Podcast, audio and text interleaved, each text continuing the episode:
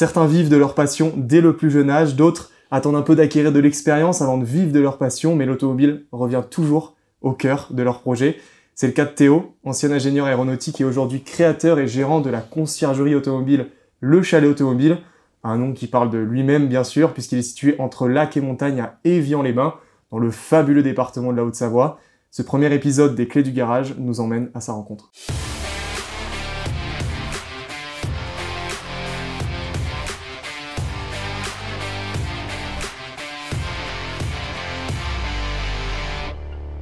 Salut Théo.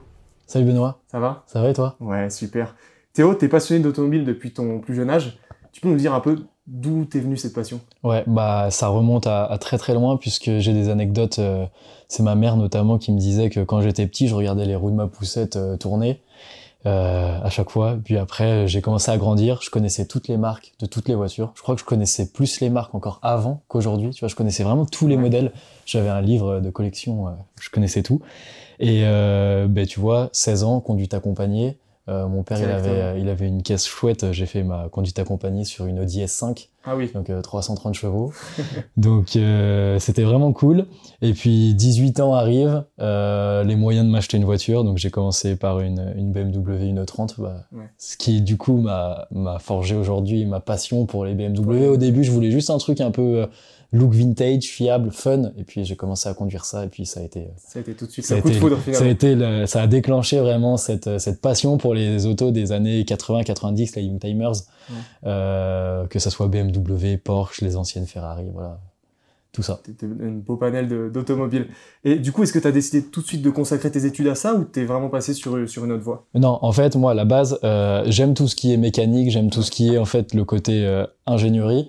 Donc en fait, euh, pendant que j'étais à l'IUT d'Annecy, euh, déjà j'ai fait un bac scientifique. Donc tu vois, je voulais vraiment me orienter dans le scientifique. Ensuite, je suis allé à, à l'IUT génie mécanique à Annecy. Donc là, c'est là en fait où on commence à voir les voitures, on commence à voir les avions, tu commences à développer en fait euh, la façon de faire des pièces, des choses comme ça.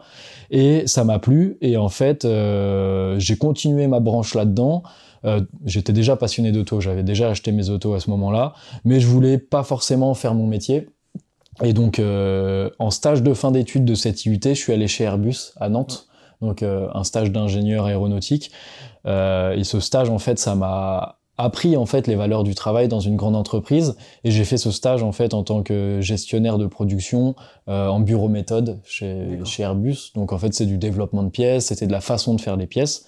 Et en fait, ça m'a plu. Et je me suis dit, bah, qu'est-ce que je fais après mon IUT Et donc, je me suis orienté vers une école d'ingé aéronautique en alternance que j'ai fait du coup pendant pendant trois ans où là ben en fait toujours chez Airbus ça m'a permis de voyager entre Toulouse Nantes et, euh, et Bristol en Angleterre. Et en fait c'est là que ça m'a vraiment formé euh, au métier d'ingé aéronautique. Donc je suis passé par le bureau méthode comme je t'ai dit par le bureau d'études. Et en fait euh, j'étais spécialisé dans le développement des pièces carbone pièces composites. Et donc voilà c'était vraiment chouette comme expérience. Et ensuite après est arrivé le Covid ah, ça, bien sûr, bah, la grande période du Covid. Ça, c'était magnifique. C'est toujours le truc qui revient. Euh, bon, c'est pas une excuse, hein, parce qu'au final, le Covid, ça m'a permis. Euh, donc, j'ai postulé pour bosser dans l'ingénierie automobile et dans le sport auto, pour, euh, pour faire des, des, pièces auto, des choses comme ça. Me, apporter en fait mon expertise que j'avais acquis tout au long de mon cycle aéronautique en automobile. Sauf qu'en fait, euh, quand tu viens de l'aéro, euh, en automobile, en compétition auto, bah, on te regarde avec des yeux comme ça. on te dit, euh, bah ouais, en fait, super, euh, vous, vous avez pas le savoir, vous avez pas le bagage pour l'automobile. Et en fait, moi, j'arrivais à justifier en disant, mais vous savez, j'ai fait de l'aéronautique, par contre, je suis passionné d'auto depuis tout le temps, je restaure mes véhicules, enfin voilà, j'ai le savoir-faire. Mais voilà, j'avais pas forcément de diplôme à mettre en face, donc ça a été un peu compliqué. Et donc voilà, le temps passe, le temps passe. Au niveau aéronautique, bah, grosse crise avec le, le COVID. Euh, du coup, des petits boulots euh, qui correspondent pas forcément à mon diplôme, donc pas forcément dans la broche euh, développement comme je le souhaitais. Donc là, je me pose la question en me disant, euh, bah, qu'est-ce que je fais? Est-ce que je continue dans cette voie ou est-ce que je change totalement de voie? Et donc c'est là qu'arrive en fait le projet de la conciergerie automobile, qui était un projet qu'en fait que j'avais déjà, et au début, je m'étais dit, mais je me lance dans l'aéro, je prends mon CDI, j'ai ma régularité de travail et, en, parallèle, en, parallèle, et en parallèle, j'ai ma passion et en fait, je lance mon concept en parallèle puisque euh, ça aurait sûrement pris plus de temps. Euh, je, je, fais le projet comme je veux, je trouve un, un, local pour stocker les voitures, voilà, j'apporte le service au client, mais plus à distance. Okay. Et euh, puis en, en, prenant le temps de le faire. Et en fait, là, je me suis dit, pourquoi je le ferais pas maintenant en fait? Donc là, j'avais toutes les planètes qui s'alignaient, j'avais trouvé le local, mmh. j'étais en train de monter le dossier pour le financement. Euh, et du coup, je me suis dit, mais en fait, si je prends pas les risques maintenant, si je me lance pas maintenant, mais enfin c'est bête de pas le faire. Surtout que là en fait j'ai oui, rien qui m'attache j'ai pas le boulot euh, voilà. Et donc je me dis bah vas-y c'est parti on y va. Ouais. et donc là à commencer euh, j'ai mis un an à lancer ce projet donc j'ai eu la chance en fait pendant un an euh, d'être rémunéré enfin d'être à, à, à, Pôle Emploi parce que du coup j'ai bossé mmh. en aéronautique donc j'ai un petit chômage si, on, si je puis dire et en fait ça me permet aussi sur cette première année du lancement de l'entreprise euh, bah, d'avoir en fait euh, des rémunérations, euh, bien que ma société ne tourne pas encore comme elle devrait mmh. tourner.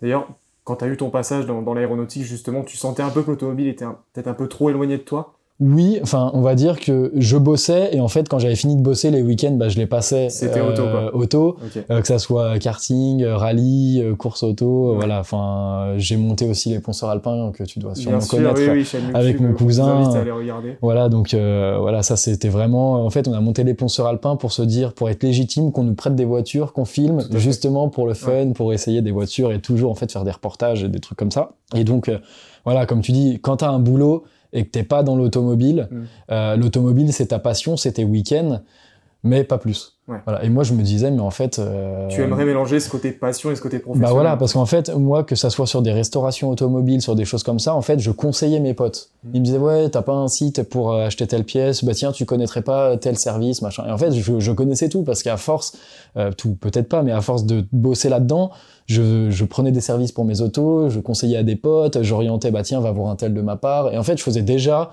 ce rôle que j'ai de concierge aujourd'hui, et je le faisais pour moi et pour mes potes. Et je me suis dit, mais en fait, pourquoi euh, je le ferais pas pour les autres, quoi? Et donc, le chalet automobile est né en septembre l'année dernière, c'est bien ça?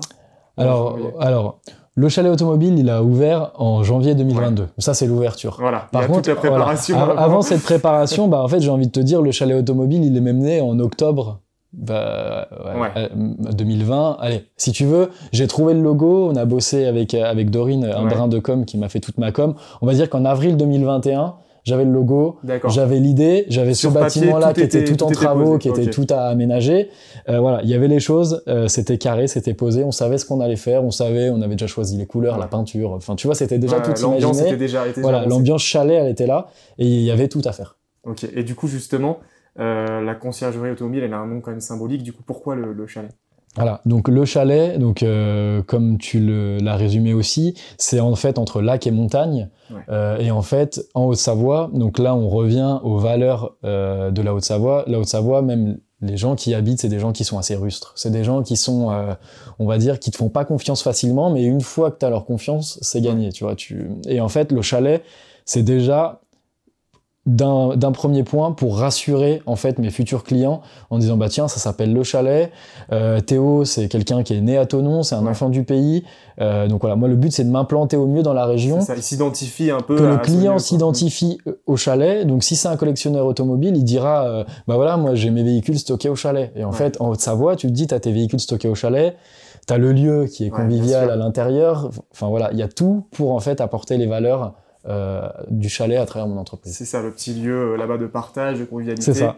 Voilà. Et puis euh, allier bois, euh, bois automobile et puis tes passions finalement. Hein. Voilà, c'est ça. En fait, le chalet, ça résume en fait, si tu veux, à la base, euh, si on fait simplement, c'est juste un hangar de stockage ouais. dans lequel j'ai apporté en fait une touche chaleureuse et dans lequel j'apporte ma passion, mes services ouais. et que voilà, le client en fait, quand il vient là, euh, tu pars du bâtiment simple, mais en fait, il a une expérience qui est unique et qui ne retrouve pas, qui ne retrouve pas ailleurs. Et du coup, en parlant des clients, euh, ils viennent te voir et c'est quoi le concept? Qu'est-ce que tu leur proposes à ces clients? Bien sûr de la conciergerie, mais tu, tu, les accompagnes en fait dans leur projet, c'est ça? Voilà, c'est ça. Donc le client, en fait, s'il veut bénéficier de mes services, la clé d'entrée, euh, c'est le stockage, c'est le gardiennage. Donc en fait, le client, j'ai plusieurs packs et en fait, avec le pack euh, qui comprend en fait une place et la surveillance de son véhicule, ça lui donne accès en fait à mon expertise, à lui trouver des pièces, à, voilà. Bon après, c'est des suppléments suivant le service auquel il a envie de souscrire mais voilà, c'est vraiment la clé d'entrée, c'est stationner sa voiture. Et après, on étudie ses besoins, s'il a des projets de restauration, si voilà, et on fait du, du sur-mesure. D'accord. Oui, parce que j'ai vu que tu faisais aussi de la restauration. Enfin, tu C'est ça. Alors moi, je, je fais, en fait, la conciergerie, je fais tout, Ouais. mais via des prestataires. Bien donc sûr. moi, j'ai mon réseau de prestataires, donc de confiance, et en fait, ça permet au client, lorsqu'il a, euh, je sais pas, des demandes de carrosserie, des demandes de mécanique, que tout passe par moi, et que le client, en fait, qu'il ait un seul intermédiaire, une seule facturation, et en fait, euh, peu importe ce qu'il fait, c'est vers moi qu'il se tourne. Et ici, tu acceptes tout type de, de, véhicule, tout type de voiture. Bien sûr, bien sûr. Voilà, tu vois, là, pour l'exemple, qui est un super exemple, euh, j'ai un petit collector euh, japonais euh, que j'ai en restauration aujourd'hui, une CRX de 1992, et euh, ça fait partie des petites voitures collector qu'il est important de préserver. Et c'est pas parce que le client, il a pas une voiture à 200 000 euros ou une dernière sûr, Porsche que du coup, il est pas le bienvenu euh, Il ici. passionné comme, Voilà. comme tout le monde. Quoi. Voilà, moi vraiment le mot d'ordre en fait c'est passion. Bien sûr derrière il faut que le client euh, il, il- il sache quel budget il a à mettre Bien pour sa restauration parce que tu vas pas venir en me disant j'ai ça à faire et j'ai que 1000 euros c'est Ouais. pas possible. T'as bien un cahier Voilà. des charges, peut-être. Voilà, lui il avant, a sa euh, restauration sur sa euh, sur sa petite CRX, il est quand même conscient du prix que ça coûte une Mhm. Donc voilà dès lors que le client euh, sait où il va, moi j'ai le plaisir de l'accompagner. Et d'ailleurs, est-ce que tes études en aéronautique, euh, tes compétences que tu as développées là-bas, Mhm. ça t'aide aujourd'hui dans Ah bah bien sûr, toujours. En fait, si tu veux, quand tu es ingénieur, euh, que quel que soit le domaine, on te dit être ingénieur, c'est pas c'est pas tout savoir, c'est juste savoir où chercher. Tu vois, tu as toujours des problématiques qui viennent vers toi en disant bah voilà, j'ai ça comme problème, j'ai pas le choix, il faut que je réussisse, Mhm. qu'est-ce que je dois faire? Voilà, ça c'est dans la dans l'ingénierie aéronautique, on avait ça. Et euh, en fait là, c'est pareil, le client, il arrive vers moi euh, S'il a un problème que je connais, bah tant mieux. Bien ça sûr. veut dire, euh, bah du coup, j'ai déjà mon réseau. Enfin voilà, si tu veux, c'est facilement euh, solvable pour moi. Après, si le client il arrive et que du coup j'ai pas de solution, le client il doit pas savoir, il doit pas avoir l'impression que je connais pas. Moi, ce que je vais faire, c'est il va arriver avec son projet, je vais me documenter sur son projet. Je vais chercher, par exemple, là, pour la, la japonaise, qui était une voiture que j'avais pas eu le cas forcément. Bien sûr. Les pièces de japonaise, c'est hyper compliqué. Et en fait, si tu veux, en une semaine, j'ai appris. Je lui ai commandé des pièces qui étaient introuvables pour lui. Et en fait, je reviens vers lui une semaine après en disant Ouais, j'ai trouvé ça, j'ai trouvé ci. Et le client, il est, il est satisfait. Ouais, donc c'est quand même un gros travail en amont. euh, toi personnellement, c'est quand même un gros travail de Ah En savoir fait, se moi, documenter. et alors puis, euh, moi, voilà, moi, je chiffre pas toutes les heures au client que je passe pour me Ouais. documenter. Si tu veux, il me confie son projet de restauration, je lui, je lui facture les heures en fait pour trouver la pièce, les heures en Mhm. fait pour monter son dossier. Mais après, derrière, j'ai envie de dire, c'est jour et nuit. Genre le soir, je me mets sur, je sais pas, sur les sites d'annonces, sur les trucs, euh, je cherche une annonce, bah tiens, je vois ça passer, j'ai mis les alertes, et ça, c'est des choses que je facture pas, puisque en fait, c'est c'est pour faire vivre mon concept, mhm. et c'est ça que cherche le client, c'est du conseil. Ouais. Voilà. Mais voilà, et le conseil, en fait, ça, ça se construit au fur et à mesure. euh, Oui, et puis personnellement, enfin sur un plan personnel, ça te, ça te développe Bah voilà. aussi ta culture générale dans. C'est Bon, ça. je pense qu'elle est déjà bien. Ouais, mais elle est jamais, Bien complète, elle est euh, jamais, tu vois, il y a plein de voitures où j'ai pas encore forcément travaillé dessus. Ouais. Et en fait, plus je vais avoir de l'expérience, bah voilà, plus ça va m'enrichir. Et en fait, tu te rends compte que c'est pas parce qu'aujourd'hui, euh, depuis 8 ans, je suis dans les véhicules Ouais. que je connais tout. que tu connais tout. Par contre, tu vois, sur, tu vas me dire sur les BMW E30, voilà, sur les venir. anciennes. Super transition, Voilà. Théo. Nickel. Naturellement, euh, on parle de ça. Euh, je te laisse me poser la question du coup. Bah, ta Madeleine de Proust, c'est les BMW. Du coup, pourquoi la marque BM Explique-nous. Parce que là, par contre, pour le coup, tu dois tout savoir sur la marque BM. Alors tout, peut-être pas. Euh, sur le E30, on va dire, j'en Ouais. sais pas mal. Et euh, alors pourquoi les BM C'est pas forcément pour l'image qu'elle renvoie, parce qu'en général, la B- les BM, c'est pas des super images. c'est Ouais, un peu, oui. ouais. Voilà, tu vois, tu vois ce que je veux dire. Je mais c'est fait. plutôt en fait pour le côté à l'époque, hein, parce que maintenant c'est plus trop le cas. Mais c'était voiture pas chère, voiture fiable. Et puis moi, c'était le critère numéro un, c'était propulsion pour faire des Pour drifts. faire des drifts. Voilà. Donc on, on est vraiment dans une région où ça se prête. finalement, Ouais, bah c'est ça, c'est ça. euh, à la montagne, euh, enfin, on va dire que tu peux conduire n'importe quelle voiture en montagne, c'est fun. Ouais. Mais quand tu conduis une propulsion et que tu sens que ça part dans tous les virages, que ça glisse, que tu lui mets des pneus clous, que tu vas sur Ouais, la glace ouais, et tout, tu te dis, mais en fait, ça, c'est la voiture pour ça. Et du coup, t'as réussi à t'en procurer des BM Bah, en fait, à l'époque, euh, les E30, euh, je, parle comme un vieux, mais à l'époque, c'était il il y a 7 ans. La E30, euh, ma première 318 IS, je l'ai payée 3000 euros. Donc, c'est pas rien. Mais en soi, pour une 318 Aujourd'hui, euh, c'est quoi? C'est entre 12 et 15. Ouais. Je sais pas si je mettrais euh, 12 000 euros dans une 318 IS aujourd'hui, quoi. Bien que c'est super fun, mais ouais, à l'époque, mon critère, c'était fun, pas cher, robuste. Et finalement, elle avait répondu à tout. Voilà, là, aujourd'hui, si tu veux, c'est toujours fun, c'est robuste, mais c'est devenu cher. Donc ça enlève un des critères qui fait que la voiture est, est sympa euh, si t'en as pas, quoi. Ouais. Voilà, donc après, si tu si t'achètes un exemplaire à 15 000, un truc qui est propre, bah tu vas pas avoir la même utilisation que Oui. moi j'en ai Euh, Bien du entendu. coup, voilà. Donc c'est là que du coup, tu as la limite. Est-ce que c'est bien d'acheter une E30 maintenant? Est-ce que Ouais. voilà. Après, ça dépend pour quoi faire. Faire Et d'ailleurs, tu t'es acheté il n'y a pas si longtemps que ça, une Voilà. 320 IS, et là, du coup, Voilà. c'est plus. Donc euh, c'est là où on en vient encore une fois. Ouais. Donc 320 IS. Donc il y a le critère de voiture fun. Ouais, Euh, Là, il y a un autre critère, c'est voiture collector, puisqu'il n'y en a eu que 2500 avec le moteur de la M3. Et c'est là, en fait, bah, tu l'utilises pas comme, euh, comme tu utilises une 318 IS que tu as payé Ouais, 3000 bien euros. sûr. Là, c'est plus du respect de la voiture, c'est plus de préserver son histoire Mhm. et la conserver dans, dans son état d'origine, en fait. Et du coup, on la nomme la M3 italienne. T'as une petite histoire là-dessus Ouais, c'est ça. histoire M3 italienne. Donc, euh, pour faire simple, en fait, en 89, euh, il y avait la M3 E30 qui se vendait en France et en Europe, et c'était une 2 litres 3. 2 litres 3, 195 chevaux. Et en fait, en Italie, euh, ils avaient la bonne idée de mettre des taxes sur les moteurs supérieurs à 2 litres, ce qui faisait qu'en fait, sur le marché, euh, les voitures supérieures à 2 litres, elles se vendaient pas. Enfin, même chez Ferrari, tu vois, quand ils sortaient même les, les dinos, les choses comme ça, il y avait les versions 2 litres 4 et les versions 2 litres. Mhm. Parce qu'en fait, il y a eu plus de versions 2 litres de vendues parce qu'il y avait moins de taxes. Et la BM, en fait, c'est ça. La, la M3, euh, la 320 IS Ouais. E30. C'est en fait, ils ont pris une E30 standard, donc une euh, M Technique phase 2. Et en fait, ils ont mis euh, la technologie de la M3 à l'intérieur, donc moteur boîte pont. Et sauf que le moteur, au lieu de faire 2 litres 3, il fait 2 litres. Ils ont, euh, ils ont changé Ils le vilebrequin, ils ont changé les pistons. Et en fait, tu passes de 2 litres 3 à 2 litres et tu passes de 195 chevaux à 192. En soi, sur le papier, soi, il n'y a pas de différence, puisque le 2 litres, en plus, il permet d'avoir une coupure euh, encore plus haute, elle monte à, à 7200 tours minute, alors qu'une M3 monte à 7000. Donc c'est 200 tours minute de Ouais. fun en plus, que t'as pas dans une M3, tu perds un peu de couple, mais voilà, c'est quand même très nerveux. Ouais, c'est très nerveux.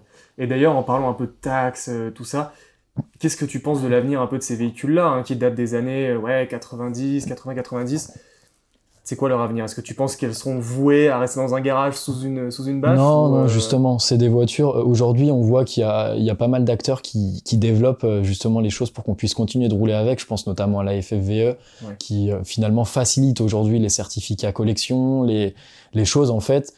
Dans toutes les villes, on va t'interdire de rouler avec des anciennes, mais si tu as un certificat collection, tu pourras.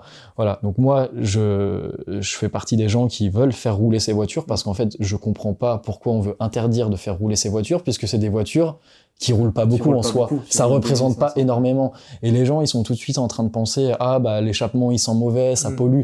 Bah certes, c'est peut-être sur le moment euh, un truc euh, qui peut para- paraître polluant, mais la voiture, moi la, la M3 italienne là, j'ai fait 1000 km en un an. Ouais. Donc alors on que va le dire Clio de, de, de- de Voilà, alors 2014 va en faire alors que 15 000. le Clio, le- la Clio, le mec, il fait euh, 15 000, t'es gentil. Si c'est un Ouais. moteur diesel, il Ouais, fait ouais. 30 000 par an, euh, il, il bouge et il pollue, franchement, mais 100 fois ou 200 fois plus que moi. Voilà, donc c'est pour ça que cette, vision des choses sur les véhicules historiques de collection, et encore, même aujourd'hui, euh, sur les récentes, tu prends une dernière Ferrari euh, qui fait OK 800 chevaux, qui est mal usée, le mec, il va jamais faire 30 000 Bien sûr. km avec sa Ferrari, il va faire 2000 par an. Donc c'est pour ça que moi j'ai vraiment du mal avec ces, ces, Ces normes. nouvelles normes qui Et j'espère, ouais, qu'en fait, on va réussir à préserver ce plaisir automobile et faire comprendre en fait que l'automobile de passion, c'est pas l'automobile de masse. Exactement. qui fait que, de mobilité euh, qui fait que point. Voilà. Moi, je suis, je suis pas contre tout ce qui est transition énergétique. euh, trouver des solutions, l'électrique, bon après c'est encore discutable si c'est des solutions déplacer Bien la sûr. pollution, Ouais, ouais. c'est encore discutable, mais je suis pas contre la recherche. Et là encore, mon parcours d'ingé, euh, ça me montre aussi dire justement, que moi j'ai travaillé euh, sur les avions de 2030, euh, l'hydrogène on en parlait déjà il y a quelques années, avant que ça sorte au grand public, c'était déjà des solutions qu'on cherchait. Ouais. Donc c'est des solutions qui vont se développer et c'est pareil pour les voitures, mais il faut pas mélanger en fait la voiture passion, la voiture plaisir avec la voiture de tous les jours pour réduire l'impact énergétique. Tout à fait. Passion, c'est le mot d'ordre un peu du chalet automobile. Qu'est-ce qu'on peut te souhaiter pour, euh, pour la suite de Ah, totalement. Bah, c'est que le hangar soit plein et c'est que quand tu rentres le matin euh, dans le bâtiment, t'es la banane et que en fait mes clients aient cette même banane et qu'ils se disent bah voilà j'ai ma voiture au chalet, c'est un lieu caché, c'est un lieu secret et je suis trop content d'avoir ma voiture ici et j'ai trop envie que les clients en fait euh, ils ressentent la même chose Ouais, que moi ouais. Et j'ai vraiment envie de fonder cet esprit club automobile, cet esprit passion, comme tu l'évoques. Euh, c'est ultra important, et encore plus aujourd'hui, quand on voit avec les crises sanitaires, les choses comme ça, on empêchait les gens d'aller au bar, on empêchait les gens de Bien sûr, sortir, ouais, ouais. on empêchait les gens de faire ce qu'ils aiment. Et je pense qu'en fait, le principal euh, dans les choses qu'on fait, Mm. c'est vraiment que ça fasse plaisir. C'est ça. Et c'est vraiment que les gens, ils y trouvent en fait un intérêt. Qu'on éprouve du plaisir et que les clients viennent, ils prennent leur clé, ils démarrent et C'est ça. Voilà. ils partent. Avec une voiture bien sûr toute saine, préparée par Théo. Bah voilà, une voiture toute saine, euh, révisée, checkée, euh, voilà que le client en fait euh, il puisse bénéficier des bons côtés automobiles. Euh, sans avoir en fait à se soucier bah mince c'est ce que j'ai fait ma dernière vidange? Bien bah sûr. mince c'est-ce que euh, si je Est-ce pars en week-end lâcher euh, d'ici voilà. 20 bornes bon euh, après sur une sur une voiture ancienne et de collection c'est aussi le charme de te dire que même si elle est révisée On part, est-ce qu'on reviendra C'est ça. tu sais jamais mais voilà moi j'ai mes clients s'ils partent et qu'ils sont en galère j'ai une assistance aussi pour aller les chercher voilà tu vois, ils sont ils sont pas seuls en fait. On va dire que le client il me dit je suis en panne et bah je trouve le moyen d'aller l'aider soit déjà d'aller le chercher et puis ensuite de ramener Et son véhicule la voiture Voilà. Merci beaucoup Théo de nous avoir accueillis au, au Bah, avec chalet plaisir j'espère que j'espère que cette visite t'a plu Ah, c'était super. On te souhaite plein de bonnes choses en tout cas pour la suite. merci N'hésitez pas d'ailleurs à aller euh, checker son l'Instagram, le chalet automobile Voilà, et, et puis puis le site internet. le site internet très important, euh, c'est là où du coup on peut se rendre compte aussi, euh, parce que tout se joue sur le site internet, parce que j'en Ouais. ai pas parlé, mais les clients, en fait, leur point d'atterrissage au début c'est le site internet Mm. ou la page Insta, et c'est après seulement que je sonde et que j'étudie leurs besoins, et c'est après seulement qu'ils sont autorisés à venir visiter. On comprend un petit peu quand, Bien sûr. quand tu vois les véhicules qui vont pouvoir être stockés. C'est un peu la vitrine de la qualité que tu proposes. C'est et- ça. Et de ce que tu proposes. Merci beaucoup. À plus À plus et à la prochaine pour euh, un épisode des clés du garage. Salut.